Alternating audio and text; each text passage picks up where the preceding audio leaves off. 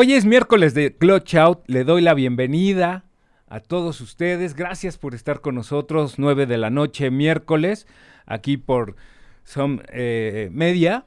Y bueno, hoy vamos a platicar de una cosa fundamental: la seguridad y el uso del casco, eh, digamos en motocicletas, pero también para ciclistas. O sea, todo el, que haga patinaje, el que esté en patineta, el, todo este tema de movilidad, eh, necesitamos casco, punto, por seguridad. Y para esto me da mucho gusto recibir aquí el día de hoy.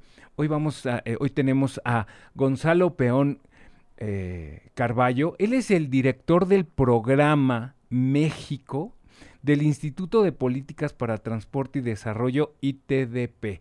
Aparte, es un eh, estudioso del tema de la movilidad, eh, tiene, ha escrito libros, ha ayudado a desarrollar políticas públicas para poderlas implementar en cada región, en cada estado, en municipios, eh, con el tema de movilidad y vamos a platicar de esta coalición casco también con, con él y otros temas de, que tengan que ver con movilidad y motocicleta y bicicleta. ¿Por qué no?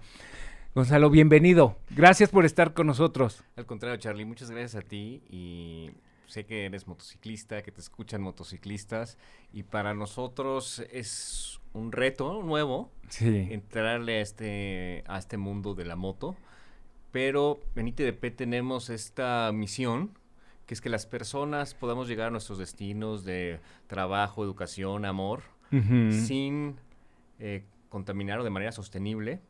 Importantísimo. Sin, sin dejar a nadie atrás uh -huh. y de manera segura. Entonces, eh, las motos eh, se han vuelto una opción muy importante para las personas que eh, se quedaron sin trabajo, que tuvieron algún problema de movilidad durante la pandemia y entonces ha crecido muchísimo la motorización, pero también desafortunadamente ha crecido muchísimo la siniestralidad. ¿no? Normalmente en México... Es alarmante el tema de la siniestralidad. Alarmante, o sea, para darte un ejemplo, antes eh, uno de cada dos eh, siniestros de tránsito fatales uh -huh. involucraban a un peatón. Entonces, tristemente sí. es, es, el, digamos, el grupo más vulnerable y en general en prácticamente todos los estados del país sigue siendo, eh, digamos, los, la, el mayor número de muertes, el mayor porcentaje de muertes. Sin sí, embargo, los menores de edad en, en, calle y adultos mayores y después, bueno, eh, la población, pero siempre es por atropellamientos, ¿no? Siempre por atropellamiento y sí, eh, niños y jóvenes es la segunda causa de muerte más común. Pero lo que empezamos a ver es que el, el, el, afortunadamente el número de peatones eh, que fallecen en la calle como proporción de ha disminuido. va disminuyendo uh -huh. y el que va aumentando casi exponencialmente es el de personas motociclistas y el año pasado murieron más personas en moto que peatones. Es, eh, y, y, ese dato son durísimos porque también podríamos pensar que los ciclistas también eh, sería un, un, número muy alto de muertes en, en, bicicleta, pero no, la motocicleta ya lo rebasó y por mucho a los ciclistas. Y es gracias a estos temas eh, de nueva, yo, yo, yo lo he manejado desde hace mucho tiempo en, eh, en, eh, en, cuando hago las pláticas y cuando hago entrevistas, esta nueva forma de convivencia vial entre todos, que empieza también mucho a desarrollarse con el tema de los patines del diablo eléctricos, que llega un boom, empieza a haber eh, estas nuevas formas de movilidad entre en la población y esto que es muy importante de la última milla, ¿no? Lo que es lo que nos estabas diciendo, que para ustedes lo importante es llegar a salvo de punto A a punto B, ya sea familiar, trabajo, etcétera, etcétera. Entonces, todas estas políticas públicas eh, entendamos que el gobierno no puede hacer todo. ¿no? Entonces, existen estas eh, organizaciones que ayudan al desarrollo de estas políticas públicas, en este caso de movilidad en general y seguridad vial. Todo, eh, sí, es, es, exactamente, porque en el mundo de moto la gran diferencia es la velocidad, ¿no? La velocidad uh -huh. es un factor de riesgo que puede ser entre una lesión y la muerte, ¿no? 10 kilómetros por hora más pueden significar que el percance sea fatal o no sea fatal. Entonces, eso sucede mucho en, la parte de las motos y el gobierno pues realmente no tiene todas las capacidades para cambiarlo y no lo digo solamente por el gobierno mexicano, esto es una situación que está pasando en el mundo y eh, tiene mucho que ver con factores sociales, factores económicos, factores ambientales, ¿no? De desarrollo, ¿no? En, general. Sí. entonces pensamos, y, también yo creo que en cualquier país o cualquier economía de mercado, ¿no? Eh, y no estoy diciendo si es capitalismo o socialismo, porque China es un socialismo de mercado, ¿no? Porque pues, tienen empresas, tienen, producen un chingo, ¿no? Eh, cualquier país así, las soluciones tienen que verse en distintos aspectos. Entonces, lo que plantea la coalición del casco son acciones y metas específicas por sector, sector privado, sector público y sociedad civil. Es que todos tenemos que involucrarnos. No, hay, no, no podemos dejarle únicamente a la industria del motociclismo o todo a la, al gobierno o todo a los eh, usuarios. Exactamente. Entonces, por ejemplo, ¿qué es lo que pensamos que puede o que tendría que hacer la autoridad? pues fortalecer el marco normativo y su aplicación. O sea, no... con, eso avanzaríamos muchísimo.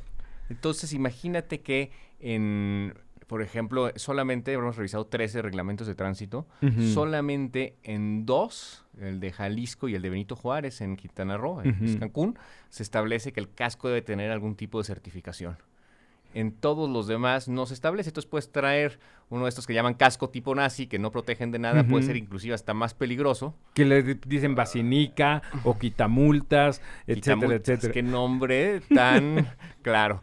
Pero porque sí, para quitar multas, pero no para salvar la vida. Entonces, tenemos que, reformar los reglamentos de tránsito y poner la obligatoriedad. Afortunadamente eso ya quedó en la Ley General de Movilidad y Seguridad Vial. Qué bueno que ya se aprobó después de tanto tiempo. Entonces vamos a ver cuánto tiempo se tarda en bajar a Ese es otro tema, claro. Porque se tienen que actualizar. A ver, hace algún tiempo en la Ciudad de México, pues ni siquiera aparecía el tema de motocicleta en el reglamento por ejemplo, Jalisco es un estado que va a la vanguardia en el tema de movilidad. Han avanzado muchísimo en el tema del reglamento, en ser pioneros, en implementar muchas cosas en cuestión de movilidad y todo radica en el tema de bajar los índices de siniestralidad y de muertes en vía pública.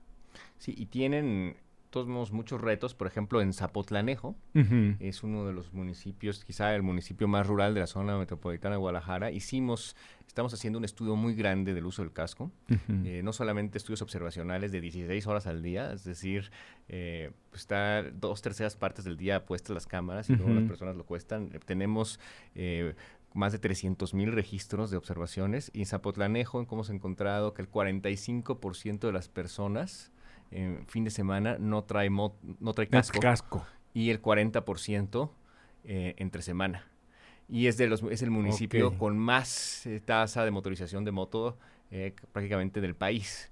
Entonces, también es algo interesante que estamos haciendo esta línea de base para cambiar las cosas. Pero hablar de Zapotlanejo también es hablar de inequidad social y de ingreso. Entonces, en Zapotlanejo, como en muchas otras zonas, no están bien conectadas con las oportunidades que da la ciudad. Entonces, la moto permite a, una familia sostenerse, permite llegar al trabajo o ser el propio trabajo. Pero, entonces ahí es donde pasamos al siguiente sector, que es el sector privado. Entonces, lo que estamos diciendo es que el sector privado puede generar un mercado de cascos asequibles certificados. ¿Qué pasa? Hicimos una investigación de mercado de los cascos disponibles en México. Eh, los cascos de las mejores marcas eh, eh, cuestan alrededor de 3.500 pesos en promedio. en promedio, sí. los cascos certificados más baratos que encontramos cuestan como 2.000 pesos. La fundación de la FIA con la familia de Michael Schumacher diseñaron un casco que puede llegar a costar alrededor de 20 dólares, 400 pesos con la certificación 2205 de la ONU. No encontramos ningún casco certificado a ese precio. Pero también deteníamos a los motociclistas y les preguntábamos si sabían la marca de su casco y cuánto habían pagado con él. Más del 20% no sabía la marca de su casco, quién sabe quién, cómo lo adquirió. Y estas personas habían pagado eh, por su casco 600 eh, pesos máximo. y el casco certificado más barato encontramos, pues cuesta tres veces eso. claro. Entonces, vemos ahí una también una importante acción de la iniciativa privada, ya sea importando cascos o produciendo cascos certificados de bajo costo. Bueno, en México se aprobó la NOM de cascos en el 2018, cuando ya se venía solicitando desde antes que hubiera una NOM mexicana para el tema de casco y poder desarrollar los cascos. Y, y de lo que platicas es escandaloso lo que pasa. Aquí nos estás platicando lo que pasa en Jalisco, en un municipio de Jalisco. Yo, yo fui el fin de, no, es cierto, ni fin de, sí, el domingo a Texcoco. Entonces, por X o Y, al, al llegar me equivoqué y me metí al centro. Me quedé impactado la cantidad de motocicletas que hay eh, eh, mototaxis. Y tus números que me, que me estás platicando, con lo que yo vi, te voy a pasar mi observación. Estuvimos en el centro por ahí una hora. Salían de repente motocicletas, venían tres personas en una motocicleta y ninguno, absolutamente ninguno, usaba casco. Vimos uno, ya que nos íbamos, uno, una persona con casco, pero su acompañante no traía casco. ¿Uno del total? Uno del total. Y estamos de la Ciudad de México a Texcoco es una hora. Ese es el reflejo de todas las zonas conurbadas. Es escandaloso y es peligrosísimo lo que yo vi, o sea, este incremento de la motocicleta que está utilizando, como bien lo indicas, las personas para trabajar, para llegar a, a, ver a su familia, para trabajar, etcétera, etcétera, etcétera, es, no daba crédito de lo que vi. Dije, no, no puede ser. Entonces, imagínate lo que ustedes tienen. Sí, es un tema realmente muy fuerte por los números y porque no, inclusive si usas casco, no todos los cascos son iguales. Hay algunos análisis que se han hecho, por ejemplo, en California y otros sitios donde se ha reconstruido, de hecho, una especie como de análisis forense de los siniestros, y se ha encontrado eh, que puede ser más peligroso usar un casco no certificado claro. que usar eh, un eh, que no usar casco. O sea que además de esos números, los que viste, a lo mejor el que viste tal vez traía el tipo basinica y entonces tal vez hasta no, peor. traía un casco cerrado, ¿eh? Ah, Eso sí, casi casi lo paro, le aplaudo y le entrego un reconocimiento. Pero a ver, la chamba que se tiene es enorme, porque es una chamba de concientización. De la seguridad para él, sus seres queridos, porque, a ver, en una moto se va el esposo, el niño y la mamá. Eso es lo que vemos. Y ya entre cuates, pues van tres cuates en la moto y ninguno lleva casco. Y esta creencia de que porque yo estoy a lo mejor en cierta comunidad pequeña, me da esa libertad de que, ay, nada más voy a ir a tres cuadras, nada más voy a ir de aquí a allá. Y, y, no usar casco. Ya, no, ya de usar guantes, chamarra. Y te voy a decir, tenis mínimo, porque mucha gente, por ejemplo, yo creo que tú lo, tus, tus números también te lo dicen, en estas, eh, en playa, usan chanclas. la verdad es que estamos ahorita, es muy caro hacer estos análisis. Sí. Entonces, eh, pero estábamos haciéndolo en, originalmente íbamos a hacerlo en cuatro, en la zona metropolitana de la Ciudad de México, en la zona metropolitana de Guadalajara, en la zona metropolitana de Monterrey, en, Yucatán, alrededor de Mérida, donde está ese clima. Y afortunadamente ahorita con el apoyo del, Banco Interamericano de Desarrollo y de Reacciona por la Vida, estamos pudiendo llevar el análisis a Mazatlán y a Tuxtla Gutiérrez en Chiapas que también tienen características distintas y pasa justamente lo que dices, ¿no? Y es, esta idea de la coalición del casco justamente tuvo muy buenos resultados eh, cuando se lanzó en Vietnam hace muchos años, ¿no? Porque entonces ahí, por ejemplo, en esos climas tan cálidos, el casco puede ser muy caliente. Todos estos cascos están diseñados para no ser eh, tan calientes. Ventilados, frescos, no pesados. Que el, el, que no pese no quiere decir que es malo. Exactamente. no tiene cierta certificación. Sí, y, por ejemplo, estos son, están certificados para ir hasta 80 kilómetros por hora. O sea, no son. Muy bien. O sea, no son el mejor casco. No, por ejemplo, no, protege la barbilla. Estos que te digo que, patrocinó el diseño de la fundación de la familia de Michael Schumacher. Eh, pero es justamente ahí, en estas velocidades y en estos rangos de motocicleta, donde está el, el problema creciente, ¿no? No, no, no está el problema creciente, bueno, aquí en México quizás sí con lo que vimos en la carretera Cuernavaca, pero en general en el mundo no es de las personas que tienen motocicletas de pista u otras motocicletas más grandes. y también encontramos, hemos analizado también el tipo de motos. Entonces la mayoría de las motos pues son este tipo de motos urbanas, baja cilindrada. baja cilindrada. En fin, y bueno, por ejemplo, para darte algunos números de la importancia del uso casco en, motos, en motocicleta, la OMS estima que el 39% de los siniestros de tránsito de, fatales eh, que no llevaban casco se hubieran salvado la vida a las personas. O sea, casi uno de cada dos ¿Sí? se hubiera salvado la vida. Entonces es altísimo. Y la reducción de lesiones es en 72%. Eh, reduce las lesiones en 72%. O sea, o sea, cualquiera que lo lee y que tiene un poco de conciencia, pues utilizaría el casco, ¿no? Sí, y un casco certificado. Y por eso eh, llego a mi tercer meta, ¿no? Que es la sociedad civil, los grupos motociclistas. Y yo creo que también hay que meter a los medios de comunicación, que tú entras en los tres. Así que muchas gracias por, por recibirme no, aquí. al contrario, gracias. Tenemos que dar a conocer esto. Que es comunicar, o sea, no queremos cascos salvamultas, quitamultas, queremos cascos salvavidas. Así es, así de sencillo es.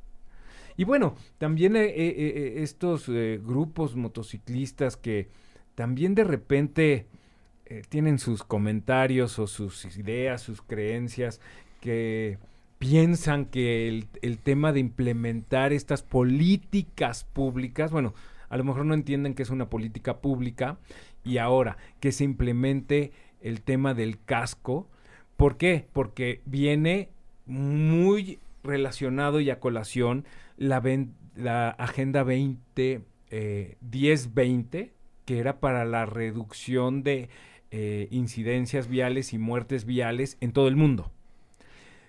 Que se, se planteaba unas metas que no se logran y después ahora se logra incorporar a esta Agenda 2030 eh, que la implementa la ONU, una serie de cosas que ya he escuchado ahí que ciertos grupos quieren manipular y manejar a la sociedad implementando todo esto, pero bueno, ese es otro tema.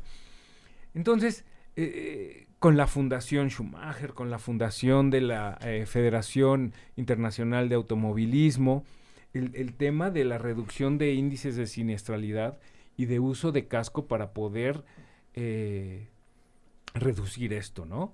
Entonces, eh, la gente y estos grupos motociclistas no le entienden a eso. Entonces siempre te, van a decir que pobres motociclistas no tienen para comprar cascos, no tienen para comprar ciertas cosas, no tienen para comprar seguros, eh, no tienen para certificarse.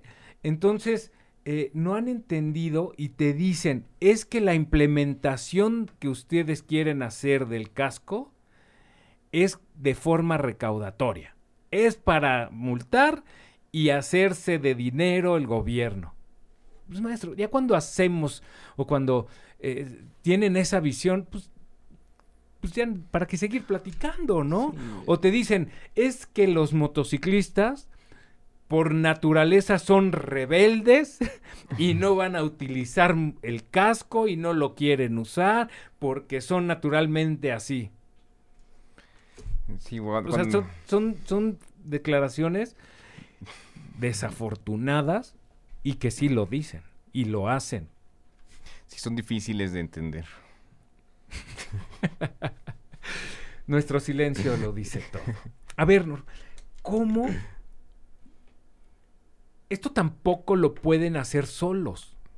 Ya lo, lo dijiste, son tres. Pero ¿por dónde empezar? O sea, por dónde empezar la concientización del tema del uso del casco. Porque bueno, ahorita hay muchísimas opciones. Están las NOM, está el DOT, está, eh, ahí también se confunde la gente entre certificaciones y reglamentación que tienen que tener los cascos. Muchos te dicen, DOT no es una certificación. Eh, pero, pero hay una certificación del, del, Departamento de Transporte de Estados Unidos, ¿no? Así como hay una de las Naciones Unidas, que es la 2205. Hay una norma mexicana que ya la revisamos y pensamos que, es, que, no, no se, podría decir que, es, que cumplan la NOM estaría Estamos hechos. Estamos hechos porque está basado en otros, ¿no? El, reglamento de Jalisco lo que dice es que cumpla la certificación del país de origen. Ahí será lo que yo le quitaría porque no sabemos. sí, no sé si se hizo en Sri Lanka, yo no conozco, a lo mejor está súper bien. A, lo, a lo mejor no tiene, ¿no? Así pues ya nada más ponle esto. Sí, hay, hay, algunas cositas ahí que se claro. de. Sí, sí, sí. De homologar, ¿no?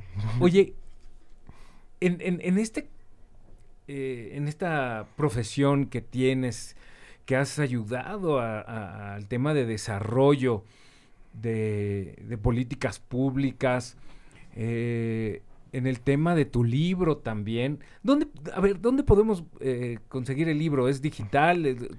Perdón, ¿cuál? Ah, bueno, hubo un, uno, creo que es el más reciente, el de la última milla, o sea, de, ah. las distancias cortas. Ah, una, una ciudad de distancias cortas. Ah, ese. Ese eh, pues, fue una edición de regalo eh, que lo publicamos junto con una organización hermana que se llama CORE, ya que significa corresponsabilidad, eh, y es tema como de quienes hacemos la ciudad. Y está disponible en línea en la página de ITDP, mexico.itdp.org. Okay. Una ciudad, o busquen una ciudad de distancias cortas ITDP en Google y les aparece y se puede ver el PDF. Y eh, impreso, se acabaron, pero los que teníamos en la oficina, pero si puedo te consigo uno con los de Core, que creo que todavía les quedan algunos. Buenísimo, que nos manden ahí este un mensaje ah, por el YouTube o por nuestras redes sociales y les podemos hacer llegar esto. ¿Cuántos libros has eh, escrito o has pues colaborado? Publicaciones, eh, es que yo creo que más, no sé si llamarles libros, publicaciones, investigaciones, pues yo creo que como unas 15. Nada más. Sí, pero bueno, entre muchas personas, o sea. Sí. ¿Cómo entras al tema de la eh, seguridad vial o, o, a la planeación? ¿Cuándo es que dices, oye, me interesa esto? No a todos les interesa, pero ¿dónde nace esta este tema por el por la movilidad, la seguridad vial, el trazado de avenidas, porque es diferente la ciudad que las zonas conurbadas o que las, las formas que se las ciudades que se están desarrollando. Pues yo, trabajaba mucho temas ambientales y me gustaba mucho, eh, soy apasionado de las ciudades y me dedico a las ciudades. Eh, tengo un amor secreto por el campo y las selvas, pero mi trabajo ha estado ahí y yo cuando es muy evidente el tema de las emisiones de gas de efecto invernadero, de contaminación de criterios. ¿eh? Entonces, al darte cuenta que esas no podrías, o sea, las decisiones que tú tomas eh, de cómo moverte hacen que contamines o no, pero todo el medio ambiente construido, toda la política pública está enfocada a que tomes decisiones poco sostenibles o que generan inseguridad para algunas personas, pues dan ganas de cambiar las cosas y es por eso que me empiezo a interesar en, en esto. Porque otro tema es el tema de la... Eh, cómo cuidar el aire, cómo ser sostenible, sustentables. Y ahora se está manejando también, ah, bueno, hace mucho tiempo se ha querido eh, verificar las motocicletas. Vuelven estos temas actualmente para poder verificar las motocicletas. ¿Cuál ¿Qué, ¿Qué piensas? ¿Sí se tienen que verificar o no es necesario verificar? ¿Tendríamos que atender transporte público? Estos camiones de carga eh, que vemos destartalados, que llevan eh, cascajo, tierra.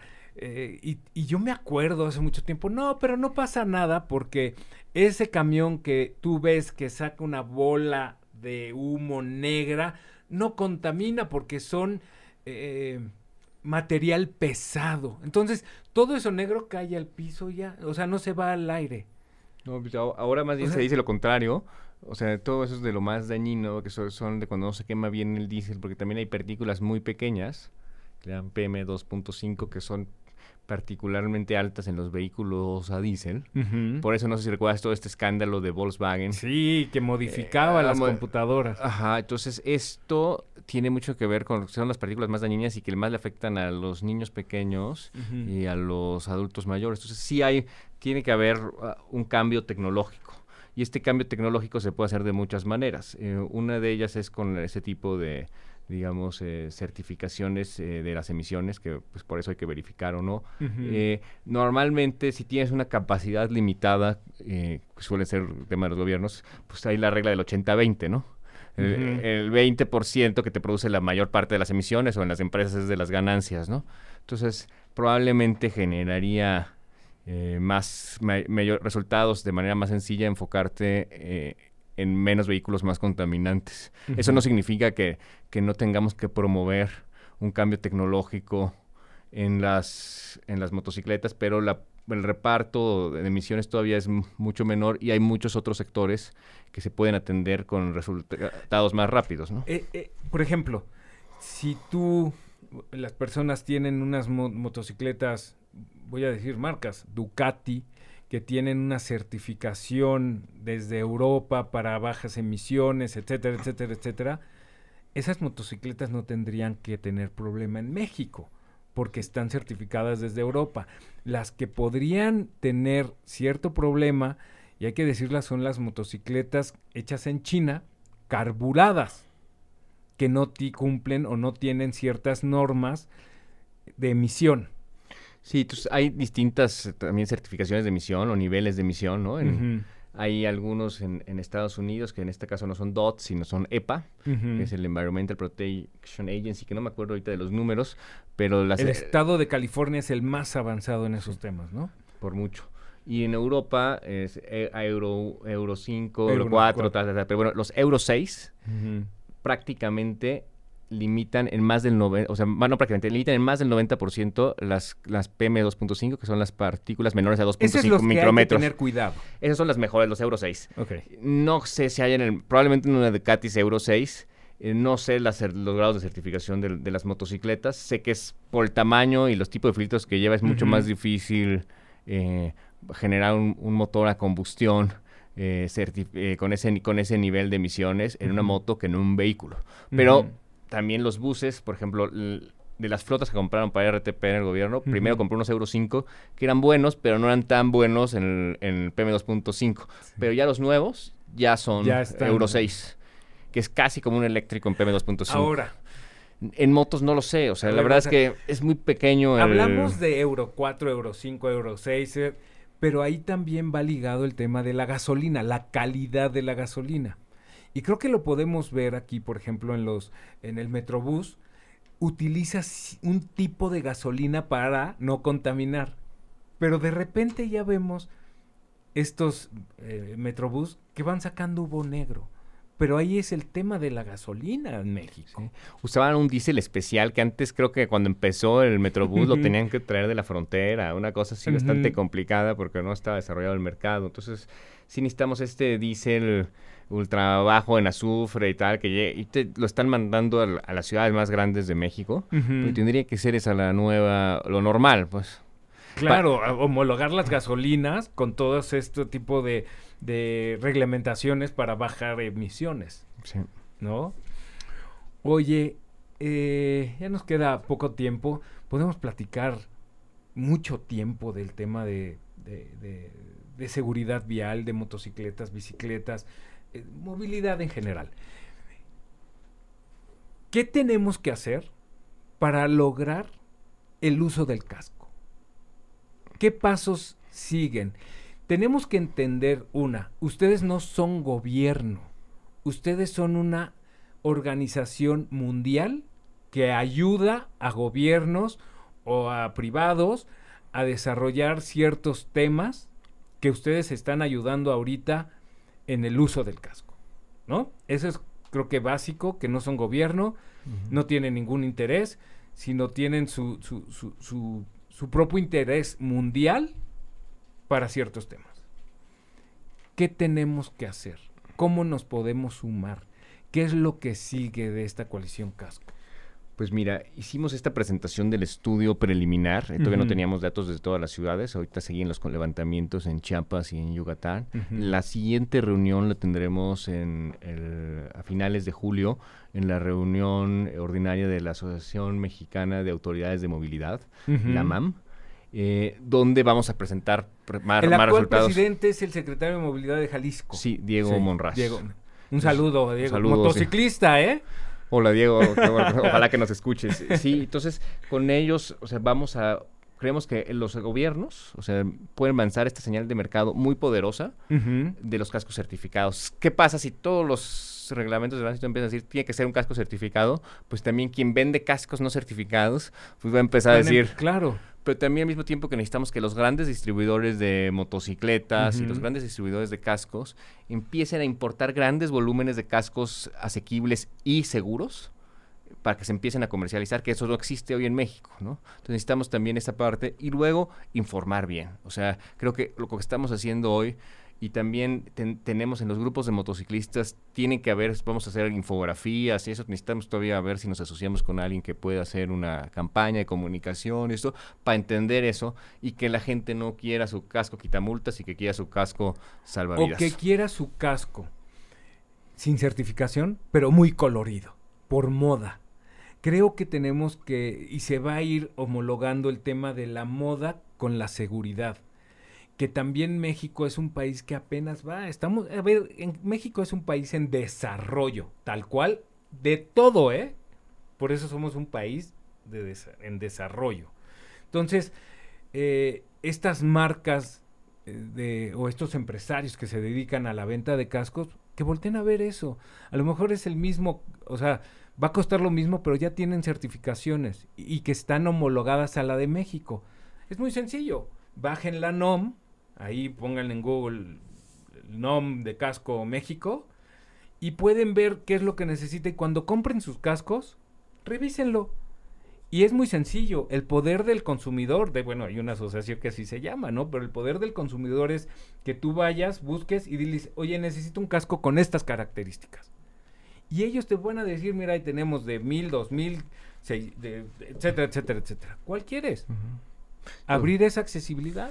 Amazon, Mercado Libre, todos los que los venden online, tendría que decir, porque sí a veces hay que buscarle tantito si está certificado o no. Se tendría que ser lo primero que diga. Certificado bajo esta norma. O tiene DOT, o tiene... Eh, no. las europeas, las inglesas, la, etcétera, ¿no? Bueno, ¿qué hacemos ahora? De, ahora en adelante, el espacio es tu casa. Eh, tenemos que dar a conocer esto. Bueno, de entrada que los que nos están escuchando y, viendo en YouTube o en Spotify, que repliquen este podcast para que más gente se entere, ¿no? Por que también sean agentes de cambio, eh, eh, en dándole nada más compartir para que la gente se entere, ¿no? Te lo agradecería muchísimo y cuando completemos el estudio de línea base, invítame. Órale. Y te presentamos un resumen y rifamos un casco certificado o algo. Oye, estos cascos que desarrollaron con la Fundación Schumacher y con la Federación, ¿se van a vender? O sea, ¿están en desarrollo? Llegaron a México un poco más de mil y que se fueron entregados a ANA, la Asociación Nacional del Automóvil, uno de los dos automóvil club reconocidos por la FIA. Y nosotros tenemos seis. Le queremos darle un par a la CEMOVI y todavía tenemos cuatro. Entonces uno de esos cuatro podemos eh, rifarlo aquí, lo podemos enseñar. Y estamos trabajando, vamos a tener reuniones con los que los están produciendo, vamos a organizar sesiones de business engagement con empresarios que lo producen en distintos lugares y empresarios de acá. En México. En México para ver si o lo producen o lo importan, pero que ya llegue algo. No, no, no, no, a ver, a ver. Sí que lo importen de entrada, pero creo que estás tocando un tema de desarrollo importantísimo. Si en México, porque es lo que nos falta, hacer las cosas aquí. Si hay empresarios y que están viendo, son empresarios, el negocio en el motociclismo y con una cuestión eh, de de protección, pues juntamos a un grupo de empresarios para que empiecen a fabricar aquí los cascos. Pues eso estaría genial y podemos pues, solicitar apoyo a la fundación, a ver si ellos nos, ayudan a hacer las pruebas. Claro. creo que nos pueden ayudar con algunas la responsabilidad social que cada empresario, cada persona tenemos en México, la tenemos que asumir. Y es una excelente forma de asumir esto. imagínate tener una fábrica de cascos en México. Pues estaría increíble porque además de dar empleo, eh, también ayudas, o sea, qué, padre que tú que generes ingresos ayudando a las personas a estar seguras. Claro, la responsabilidad que tenemos todos en esto. Gonzalo, nos quedamos. Entonces, ah, te, está la Comisión de Mototurismo y Concentraciones de la Federación Mexicana de Motociclismo, ya está sumado a esto. Entonces, ahí se va a poder desarrollar mucho como cabeza de sector en el tema de motocicletas. Se está sumando a, esta eh, propuesta con ustedes y vamos a hacer muchas cosas. Están los micrófonos abiertos para poder seguir platicando con eso y nos quedamos con la rifa del casco. Vamos a, ver cómo que sigan que, que, sigan las redes, las tuyas. Eh, ¿Cuáles son las redes sociales de él? Es eh, ITDP Sí, porque hay mundial, está la internacional, está en diferentes partes. Qué pena que no me lo sé. Eh, ahorita te lo digo. ¿No? Entonces, poder generar. ITDP, arroba ITDPMX, es la ITDP. La mía es arroba el peón urbano. Ok. Y a la coalición todavía no le hemos asignado un una red específica. Eh, probablemente sea algo que tenemos que pensar y tal vez sí convenga, no lo sé. Entonces también Clutch Out MX en Instagram y eh, Charlie Patino MX y que estén pendientes. Vamos a estar, vamos a subir fotos del casco y vamos a, pensar en una forma de poderlo eh, rifar, regalar. Eh, no regalar. vamos a, a, pensar una dinámica. A lo mejor el, la persona que más comparta el tema del uso del casco. Me encanta la idea. ¿No? Generar esto y decir, a ver, yo retuiteé mil veces. Ay, pues, padrísimo, ¿no? No, yo 900, yo... Pero para generar esa eh, eh, conciencia de utilizar el casco. ¿Sale? Creo que es súper buena idea. Muy bien. Gonzalo, gracias. Es tu casa. Al contrario, muchas gracias a ti, ¿Eh? Amigos, nos escuchamos el siguiente miércoles en Clutch Out. Y recuerden, usen casco. Nos vemos.